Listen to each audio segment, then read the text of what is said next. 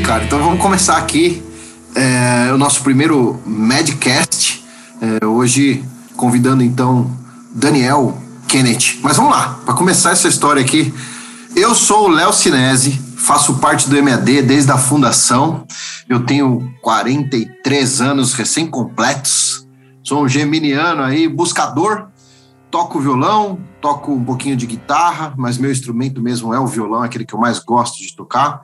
Eu sou morador do mundo, não tenho mais um lugar fixo para morar, mas é, coloquei minha base fixa aqui na cidade de Santo André, onde eu estou hoje, e a gente está rodando pelo mundo aí quando dá, aí quando não tem Covid. E hoje é a nossa primeira, primeira o nosso primeiro bate-papo no Medcast, que tem a missão de apresentar para todo mundo que faz parte do MED quem é que faz parte do MED. E hoje a gente está trazendo então nosso primeiro convidado, o Daniel. Daniel, Conta aí para mim então, quem é você, cara? Primeiro, como é seu nome inteiro, quantos anos você tem, de onde você é, e aí vamos contar um pouquinho de tudo de você. Manda lá. Grande Léo. Meu nome completo é Daniel Kenneth Borges Costa. Eu sou natural daqui de Quirinópolis, Goiás, mesmo que nem você disse, com que de queijo.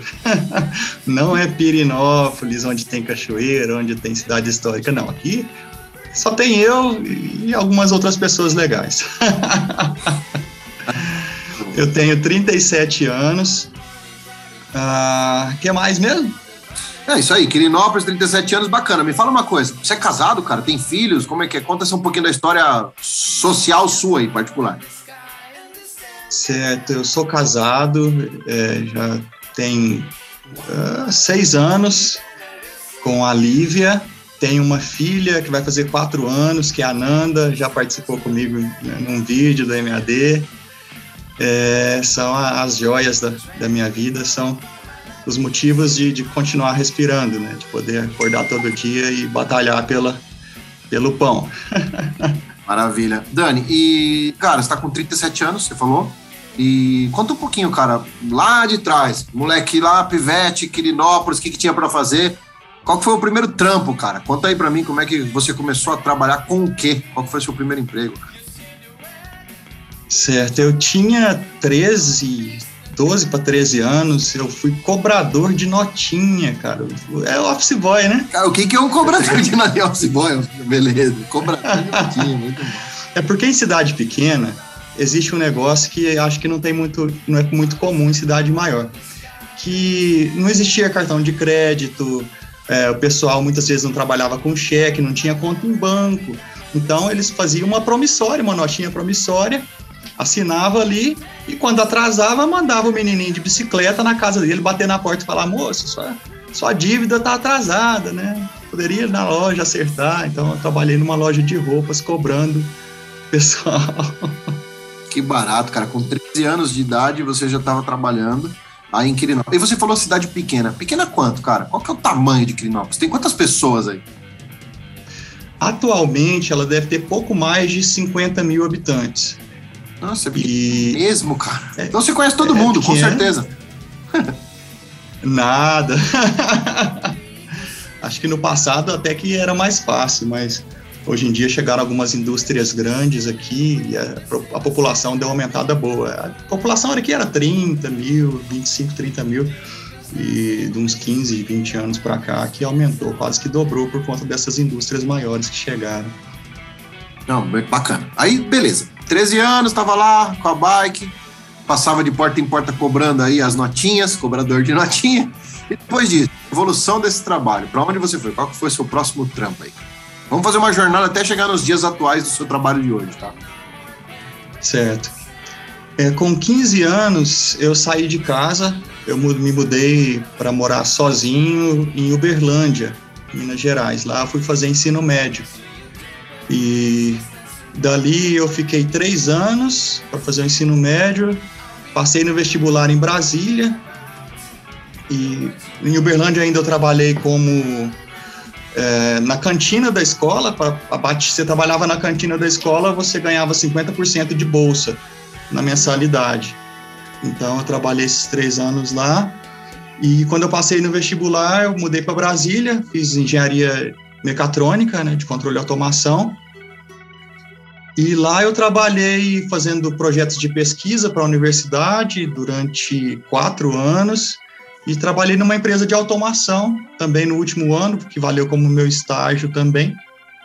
Fiz um mestrado em ciências mecânicas, é, mas aí já coincidiu de eu não conseguir trampo lá, que eu já tinha me formado, e eu tive que arrumar um jeito de, de, de pagar as contas, né? Foi onde apareceu a oportunidade para voltar para Quirinópolis, para trabalhar em, com manutenção industrial numa usina de, de etanol aqui da cidade, e é onde eu estou desde então primeiro trabalhando com manutenção e agora com, com automação industrial desde 2007. Você fez engenharia mecatrônica, é isso que você falou? Isso. Que, que faculdade lá em Brasília? Qual universidade que você fez? Que vocês formou? Não, Universidade de Brasília mesmo, a UNB. UNB, Universidade de Brasília. Isso. Vou, na verdade, em algum momento da sua vida, na história, você reprovou de ano? Reprovou, cara? Antigamente isso, ninguém mais reprova. Mas e aí, há tempos atrás, você chegou a passar Sempre era o primeiro aluno, era um bom aluno, era um péssimo aluno? Como que é? Sempre tentei ser um bom aluno, né? Aqui em casa, meu pai cobrava muito, era bem ferrenho. Ele, ele sempre queria que a gente tivesse ou lá no topo ou concorrendo com quem tivesse no topo. Isso aí até é um, uma, uma ideologia que prejudicou um pouco a vida, mas já superamos. E Reprovei uma vez só, numa única matéria na faculdade, mas lá, como era semestral, a gente podia fazer logo no semestre seguinte e conseguir me formar no, no prazo normal dos, dos cinco anos. Cara, você falou, a gente superou, né, cara? Já, nós já superamos. Quer dizer que não é sozinho. Você tem irmãos, irmãs. Como é que era a formação da família aí antes, aí, Pivete? Antes dos 15 anos de você ter ido mudar e morar sozinho, quem, quem que era? A sua família era composta de quem? Nós éramos cinco, eu tenho duas irmãs mais velhas. Nomes, é, nomes, as duas, nomes. A, a mais velha chama Viviane. Ela é 10 anos mais velha que eu. Legal.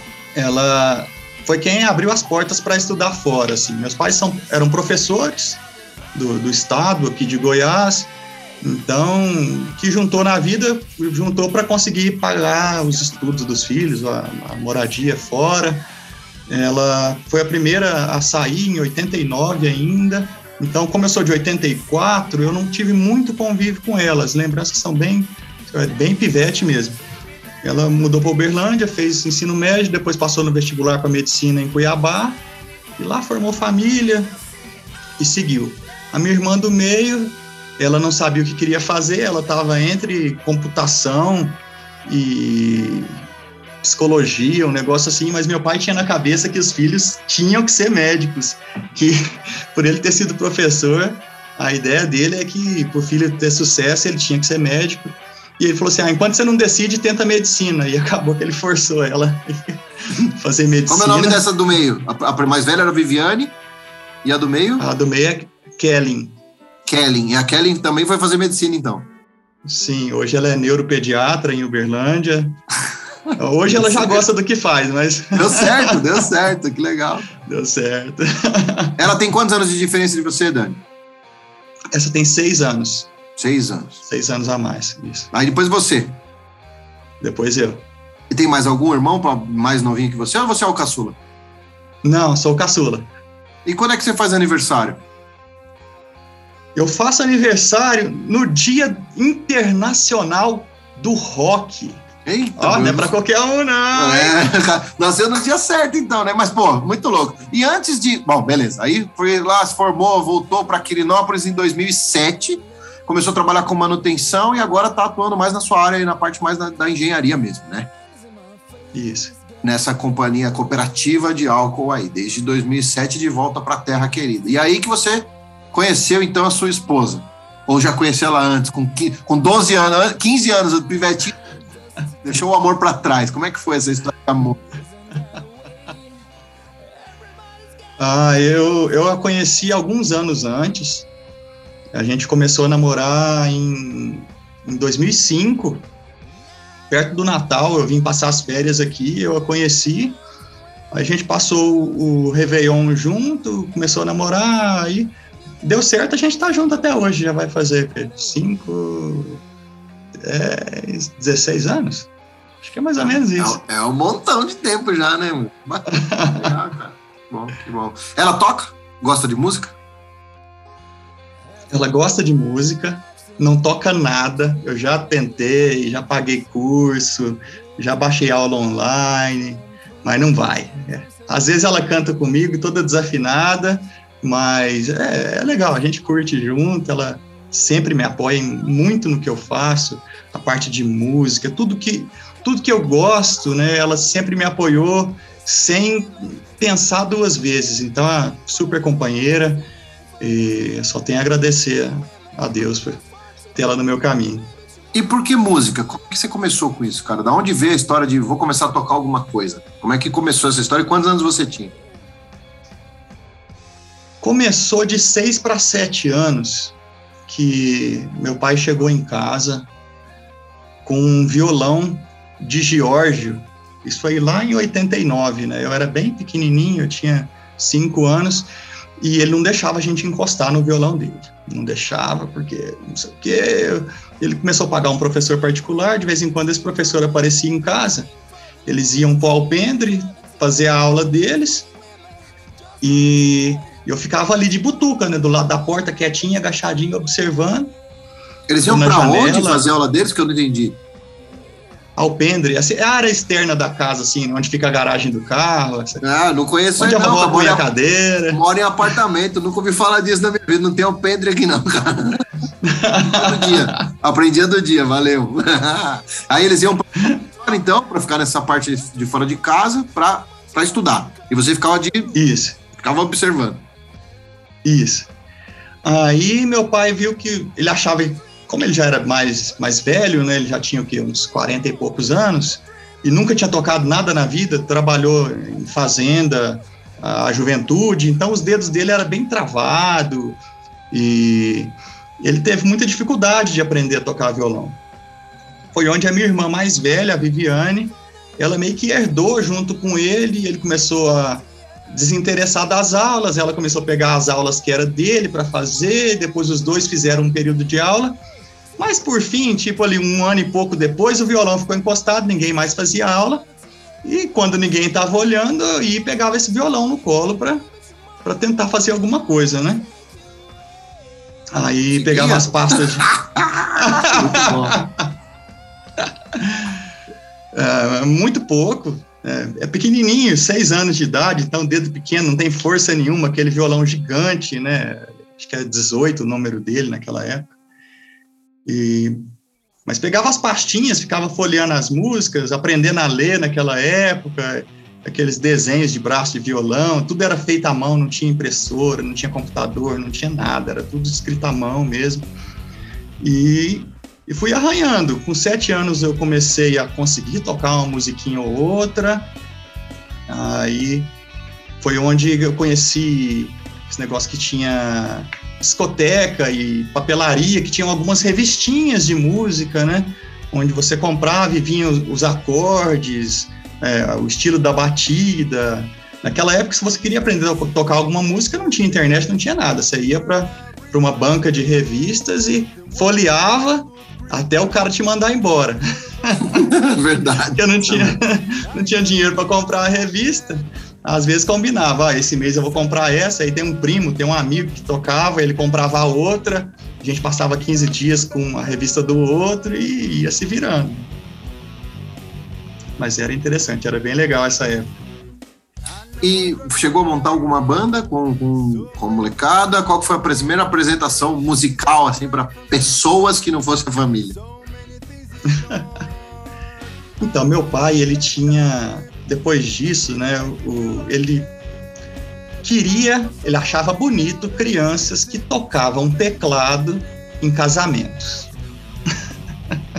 Isso aqui na cidade, na região, virou moda uma certa época, que chegou uma escola de música aqui na cidade, um cara veio de fora e montou uma escola, nunca tinha escola aqui.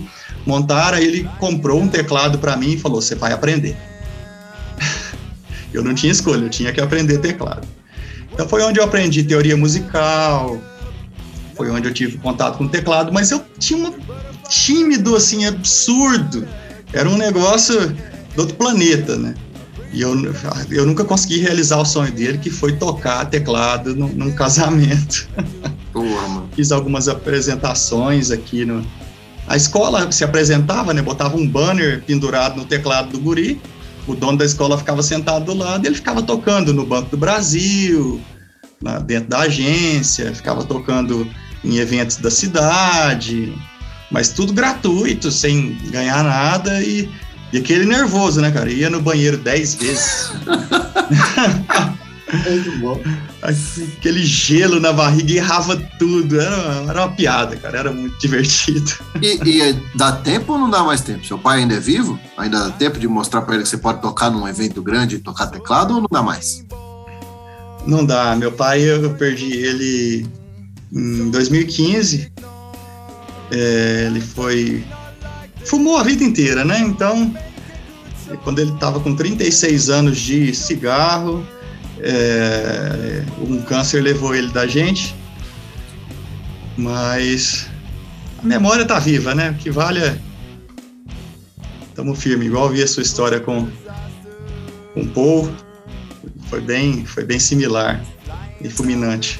É, cara, tem essas coisas que a, a vida, a vida mostra algumas coisas pra gente, né, Dan, que a gente não eu, eu parei de tentar buscar a resposta, tentar explicar, sabe, cara? Eu já não quero mais entender. Assim, eu realmente desisti de querer entender. Eu, eu, hoje eu vivo, tento viver intensamente ao lado da Nicole fazer disso momentos de felicidade e tentar compartilhar um pouco dessa felicidade para todo mundo. Tentar empurrar um pouquinho que a gente tem de bom dentro de nós, cara, porque o que eu, quando eu, eu olho para os olhos da Nicole, o que eu vejo é amor. Então eu consigo olhar para ela e ver amor e eu consigo receber isso que ela emana. E aí a minha missão, cara, é tentar fazer a mesma coisa que ela, é que, que alguém possa olhar para mim e ver amor e consiga receber um pouquinho do amor, que na verdade não é meu, que já tá sendo roubado, né?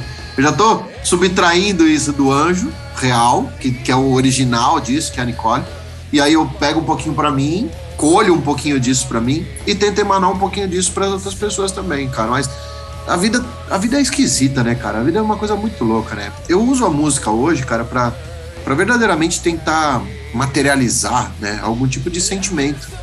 E, e, cara, o que eu percebo, e é muito louco, né? Desde o primeiro contato que eu tive com você, é, desde a primeira vez que você interpretou alguma coisa que a gente estava fazendo, eu e a Nicole a gente estava vendo juntos e a gente, na hora, a gente falou assim, cara, essa pessoa aqui é, entendeu. O Daniel entendeu. Cara, foi isso que a gente falou, um pro outro. Um olhou pro outro e falou assim: o Daniel entendeu o que é o MAD, o Daniel entendeu o que a gente está fazendo aqui, que não tem nada a ver com tocar instrumento. Não tem nada a ver, não é, um, não é uma competição, não é Olimpíada para ver quem toca maior ou melhor, mais rápido, entendeu? E vo, entendeu, você entendeu. É, é, legal que a galera que estiver ouvindo agora, né, vai perceber que o MAD não é uma Olimpíada. A, a sacada do todos podem, né, da hashtag todos podem, é verdadeira. É para que todo mundo possa tentar expor o seu sentimento através da musicalidade, dessa linguagem universal que é a música. E na primeira vez que a gente viu você interpretando alguma coisa, fazendo parte do MAD, eu olhei para Nicole, a Nicole olhou para mim e a gente falou assim: missão cumprida. Uma pessoa e era você, essa é uma pessoa. Então, cara, é uma honra poder começar o Madcast, começar o, esse novo modelo de trazer para as outras pessoas do MAD quem é que está fazendo MAD, porque eu tenho plena convicção de que hoje muitos outros entenderam que é MD, mas de, de bate-pronto, assim, de primeiro, cara, quando eu ouvi você, já chegou entendendo tudo, realizando pra gente o que era um sonho, né, cara? E, e obrigado, eu, eu, eu, eu te devo, eu, eu, devo te agradecer. É, é importante te agradecer por todo o bem que você faz para nós dois, porque quando você deixa a sua voz, permite que sua voz entre no microfone aí para virar uma gravação e sai daí para entrar numa caixa de som aqui e a gente consegue ver, você me transmite paz, cara. Então, para mim, para Nicole, você transmite coisas boas pra gente. Então, velho, isso é fantástico. Mas vamos lá, voltando à sua jornada. Então, que pena que não vai dar para fazer fisicamente uma homenagem pro seu pai, mas porra, a gente sabe que transcende, né? A música transcende. Então, a todo momento você vai estar tá homenageando ele também, assim como a gente está homenageando a todos aqueles que estão tocando mais alto e mais do alto, né, cara? É, e dificuldade, Dan, qual que né, nessa vida de, de. E aí, freestyle pode ser tanto do trampo quanto da música. Qual foi a maior dificuldade que você passou que você fala, pô, meu, aqui eu passei um apuro, isso foi dolorido e violento. Qual foi a grande dificuldade da vida do Daniel? É. Acho que a gente vai acabar voltando no mesmo assunto, que foi a, a perda do, do, meu pai. Foi, foi um negócio assim, porque ele, ele era casa, sabe? Ele era, ele era a família. Ele, ele resumia as coisas boas, ele resumia as coisas que precisavam melhorar. Era tudo ele. E a gente, eu, eu como o filho, o filho homem único, né, da casa, é, eu não me via tendo que substituir a, a figura masculina da, da casa, do lar, e assumindo as broncas. É, então foi, eu me cobro, me cobrava demais, demais, demais, demais. Essa foi a maior barra que eu enfrentei. Até já tenho que seis anos que, que ele se foi. Mas até um ano atrás, cara, eu me sentia totalmente culpado e responsável, e, por mais que não tenha nada a ver, é, era como se tudo tivesse sido culpa minha, sabe? Eu, eu trazia as coisas ruins para mim, queria absorver tudo e queria carregar o mundo nas costas, né? Acho que até por isso, depois que eu consegui superar, que eu te falei algumas vezes que, cara, não tenta, não tenta carregar o mundo, tenta dividir. Então, é, vem dessa experiência que, que eu tive e que vocês trouxeram muita leveza para minha vida, cara. O MAD trouxe coisas assim indescritíveis, né? Mudando o foco da pergunta, primeira vez que, que eu escutei e pensei, cara, eu quero eu, meu sonho é ter uma banda, é ter alguém tocando, é poder transmitir o que eu estou sentindo. Foi quando eu assisti pela primeira vez aquele DVD da Cássia Eller, o MTV, aquele acústico. Aqueles instrumentos são lindos, são perfeitos. Eu escutei aquilo e falei, cara, meu sonho é ter uma galera tocando e curtindo a vibe, e eu soltando a voz. E desde então eu nunca tirei isso da cabeça. Isso foi lá em 2000. E quando eu voltei para Quirinópolis, Aí apareceu do nada uma oportunidade, descobri que tinha uma bandinha na cidade e falei, ah, vou tentar entrar em contato, descobri um amigo em comum, eles estavam precisando de vocalista e me apresentaram, eu marquei uma entrevista, marquei um ensaio e, e deu certo e a gente está firme até hoje. Mas a música, ela, ela tá no meu coração desde muito novo só que parece que cada dia ela faz mais sentido. Por que, que o MAD mudou esse sentido para mim? Às vezes a gente compõe alguma coisa, manda no grupo da banda, a gente põe uma, um, um texto ou uma melodia, você manda lá, faz com todo o coração, tentando se esforçar. Ninguém fala um A, cara. Isso é o mal da banda, né? A banda fala, foda-se, eu não gosto desse estilo aí. Desculpa o palavrão. eles são mais, mais da pesada do que os meus gostos, então as coisas que eu componho geralmente não fazem muito sentido para eles. Mas o MAD me deu a oportunidade de gravar as coisas que eu gosto de cantar, as coisas que eu gosto de ouvir, me deu a oportunidade de ver a interpretação de pessoas do mundo inteiro e ver ali naquele som que eles fazem o coração deles, né? Quando você está tocando, quando você está cantando, o coração ele está na ponta dos dedos, o instrumento ele está pulsando na garganta quando você está cantando. E é uma chance que eu tive de ser verdadeiro e de transmitir o que eu sempre quis transmitir, mas eu não conseguia achar oportunidade, achar lugar. E quando você, a Nicole e o MAD apareceram na minha vida, parece que foi tudo tão. Falei, cara, como é que essa pessoa existe, cara? Como é que o Léo e a Nicole existem? Não é possível, cara. Como é que, como é que tem um irmão assim? E, cara, eu que tenho que agradecer. Vocês mudaram a minha vida, vocês mudam diariamente a minha vida. São exemplo em várias e várias coisas. Essa doação de, de, de carinho, de afeto, de atenção, né? É, tem um, um provérbio que diz que às vezes as pessoas precisam muito mais de atenção do que de pão. E é isso que vocês trazem com todo esse carinho. Né? A gente se sente querido, a gente se sente amado, a gente se sente amparado.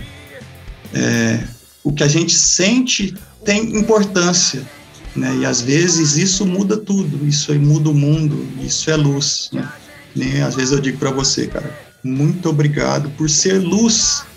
Você e a Nicole são luz nesse mundo. E que Deus permita que vocês continuem sendo por muitos e muitos e muitos anos e que eu puder ajudar, cara. Se eu puder pegar essa luz, arrastar um pouquinho e esparramar um pouco mais, pode contar comigo.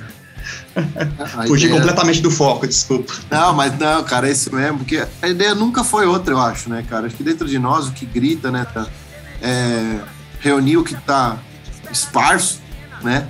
E espalhar luz, cara. Eu acho que não, não, não, tem, não teria outro propósito senão esse, né? É reunir o que tá. Porque, cara, na verdade, o que eu vejo do MD é que ele é uma. É um imã. É um imã, cara. Ele só tá trazendo coisas boas porque ele tá emanando coisas boas. Então, essa galera que tá colando, as pessoas estão chegando, cara, tá trazendo uma, uma puta gasolina legal, uma baita energia foda mesmo. Porque ela tá emanando isso, né, cara? E, e é natural que pessoas vêm e, e, vão e entram, gravam uma música e saem, e umas ficam até meio chateadas, porque não, não é a mesma vibe. E, e isso tudo bem também tá tudo bem pra gente, não importa muito isso, né, cara? A gente já, já deixou para trás isso há muitos anos, a história da, da qualidade e principalmente da quantidade. O que interessa pra gente, cara, é se é real. Se o que a gente tá fazendo faz sentido para quem tá fazendo. Não para quem tá ouvindo ou recebendo, mas se para você que tá aí, cara, que tá dando o seu melhor e tá fazendo aquilo que você gosta de fazer, se para você tá sendo do caralho, eu garanto que do outro lado da telinha para alguém vai ser tão do caralho quanto foi para você. E isso é o principal, cara. Isso é o mais legal, essa ponte, cara. Nós somos pontífices. A gente tá construindo ponte. Só isso que a gente tá fazendo, cara. Você não me deve nada, velho. Você não deve agradecer a gente a nada. A gente só tá fazendo aquilo que a gente ama fazer, que é reunir o que tá esparso e levar um pouquinho mais de luz para quem a gente pode levar como até mesmo como uma forma de devolver um pouco dos grandes presentes da vida que a gente ganhou, cara. Tanto eu quanto a Ani. E o, o, que a gente ganhou, a gente quer poder doar também e compartilhar isso aí. É isso que a gente está fazendo. Mas vamos lá. Você falou da maior dificuldade. E a maior vitória, brother? Qual que foi, Dan? O que, que você consegue desenhar para sua vida e falar assim, cara, isso aqui eu sou pica das galáxias, acertei a mão nisso aqui. A minha maior realização foi, qual que é? maior realização foi a minha filha, sem sombra de dúvidas, cara. Sem sombra de dúvidas. Ela é, é a melhor parte de mim, é, ela é por quem eu me esforço, ela é o sentido, ela é a razão. Sem ela, não faz sentido. Eu, eu quero tudo que eu faço, eu faço para tentar fazer a, o mundo um pouquinho melhor para ela. Que bom, cara. E eu, eu já sabia a resposta. é outra, né? É muito lindo. O dia que gravou a música que você gravou e, e ela fez a participação, dava para ver nos olhos dos dois o carinho de um pro outro e o motivo. Tava ali, bem claro pra gente. Esse vídeo ainda faço questão de convidar a assistir. Dá uma olhada lá, tá no canal do MAD. É, aliás, né, Carol, acho que é um pouquinho da hora do jabá, né? MAD é uma comunidade de entusiastas dispostos a fazer música colaborativa sem a necessidade de estar presente um com o outro, né? E a gente tem uma página no Facebook, que é facebook.com/barra música à distância. A gente tem a mesma coisa no YouTube, que é youtube.com/barra música à distância, e também no Instagram. Se puder, segue lá no Instagram, segue no Facebook e ativa o sininho para ver os vídeos que tem no canal lá. E a gente tem também um programa que a gente entrevista os artistas e pessoas que a gente consegue convidar toda terça-feira, meio-dia em ponto, na Rádio 66 Brasil FM eh, e também nas nossas redes sociais. E terça agora a gente entrevistou o Clemente, muito bacana, uma baita de uma entrevista com a participação aí gigantesca de todo mundo aí que participou do MAD. E Dan, sua banda você falou que conhe... voltou, conheceu os caras, os caras que tocam som mais pesado. É essa banda que tá no banner, Implemento Urbano, né? É... é... essa é a banda que você tá tocando hoje. Você tá de vocalista dessa banda. Como que é a composição dessa banda? Quem é que são os integrantes? E quem quiser contratar e trazer para o estado dele para fazer show, como é que funciona? Conta um pouquinho aí do Implemento Urbano. Implemento Urbano é a primeira banda que, que eu formei, é a mesma até hoje, desde 2013. A gente vai fazer aqui oito anos já. São a galera aqui da cidade, a gente já mudou a formação algumas vezes. Da formação original tem eu e o guitarrista, que se chama Heider. É, a gente começou tocando um, um, pop rock nacional, mais básico, e a gente começou a formar um pouco mais uh, um gosto por uma música mais, mais pegada, mais pro lado internacional, fazendo um pouco de composições também. A gente tem um CD lançado, temos outros três singles. E por conta dessa, desse sonho de música, eu construí minha casa ano passado, então construí um estúdiozinho, que é onde eu estou agora, para a gente ensaiar. A banda, quem quiser contratar, é isso aí, é meu telefone, é 64 9242 6030. É, o e-mail também, implementourbano.gmail.com. A gente está no Facebook, está no YouTube, está uh, no Instagram, tudo a rede social barra implemento urbano. E dá para comprar o é. através das redes sociais? Não coloquei, mas dá para baixar. Tá tudo, tá tudo disponível para baixar. Na... Ah, mas eu quero comprar. Tem que vir com um capim fotografado. Como é que eu faço para comprar? e vira aí, mano. Arruma meu endereço aí, manda pra cá e é o número da conta para fazer um Pix. É isso que interessa. Quero comprar um CD da banda de vocês, beleza?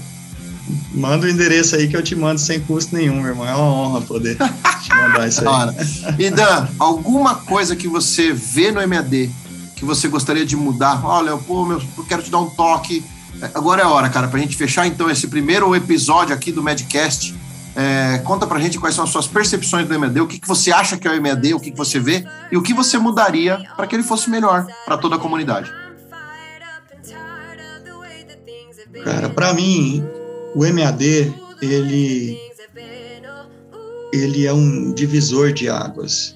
Para quem tem o MAD no coração e às vezes não conhece o MAD ainda, ele é a coisa que vai fazer sentido para essa pessoa, para esse grupo de pessoas.